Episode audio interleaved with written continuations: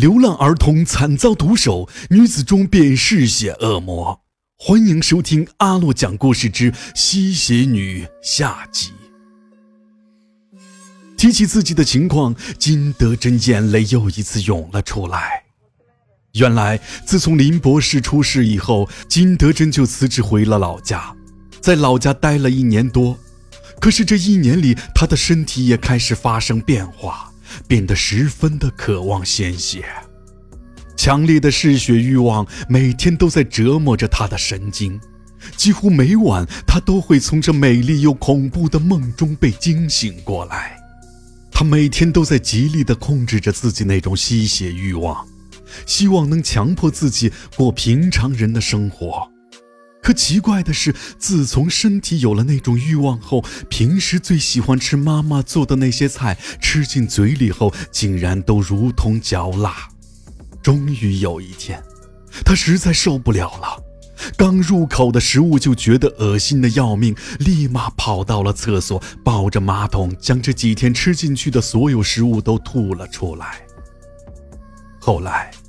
他突然想起了林博士以前曾经说过一个吸血女伯爵的事，他觉得也许会有关系，便想尽了办法查了一下，没想到历史上还真有这么一个人，她叫伊丽莎白·巴托瑞，是欧洲中世纪匈牙利的一个女伯爵，她被人称作吸血夫人，是一个极度恐怖的人物。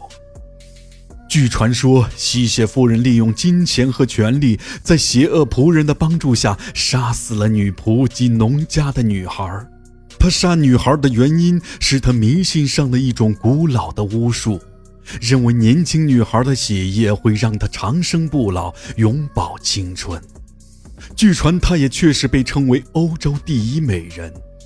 金德珍终于明白了，林博士就是继吸血女伯爵事件用血液里提取的神秘物质来做成药物，以此来让人延缓衰老，却不知为什么会有让人变成吸血鬼的副作用。他知道自己也逃脱不了这个厄运，为了能活命，他开始尝试在自己家的地下室中吸食动物的血。开始，由于身体十分饥饿，动物的鲜血一入口，他就觉得十分满足。那些鲜血就像仙丹一样，能马上让自己的身体变得十分满足，甚至兴奋的有些颤抖。可是这种满足感一过，他就觉得自己真变成了一个十足的恶魔。他的内心非常纠结，也非常痛苦。而且慢慢的小动物的鲜血已经无法让他满足，人类身上的血似乎不停的散发着一阵阵诱人的气息，不断的引诱着自己。这种情况下，他知道自己无法再待在家里，否则他一定会做出伤害家人的事情来。他从家里跑了出来，又一次来到了城市。凭借着自己是医学院的高材生，他很快在一家医院里找到了工作。但是他真正的目的却是想利用工作之便来满足自己喝人类血液的欲望。当人们不注意的时候，他就会偷偷地走进医院的血库，去偷那里准备做手术的血浆。可世界上哪有不透风的墙？他的这个行为在工作了一年之后，突然被人发现了，他被医院开除了，而且因为医疗系统内部的通告，他在这个行业里也找不到工作了。就在他以为自己会这样死去的时候，突然让他发现了一个希望，他看到街边坐着一个乞讨的流浪儿童，这让他想到了一个可怕而邪恶的计划。他先是用温暖亲切的微笑取得了孩子的信任，把那个孩子带回了家。可是到了晚上，他给孩子吃了安眠药，趁着孩子熟睡的时候，他用刀子在孩子的手腕上割了一道口子。第一次直接从活人身上吸到了最新鲜的血液，让他尝到了从未有过的满足感。大概是因为太疼了，原本熟睡的孩子竟然醒了过来。那个孩子挺有力气的，一把推倒了他，向外跑了出去。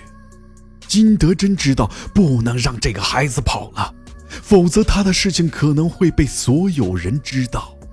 他也不知道自己怎么了，一时间冲动地跑了上去，将刀子捅进了孩子的肚子上。看见倒在血泊中的孩子，原本的害怕逐渐被眼前新鲜的血液代替。从此，他就经常去街上找流浪儿童，还会去孤儿院收养。前后共有九名儿童遇难，其中有三名孩童被害死。至此，金德珍的犯罪经过交代清楚了。他也受到了法律的制裁。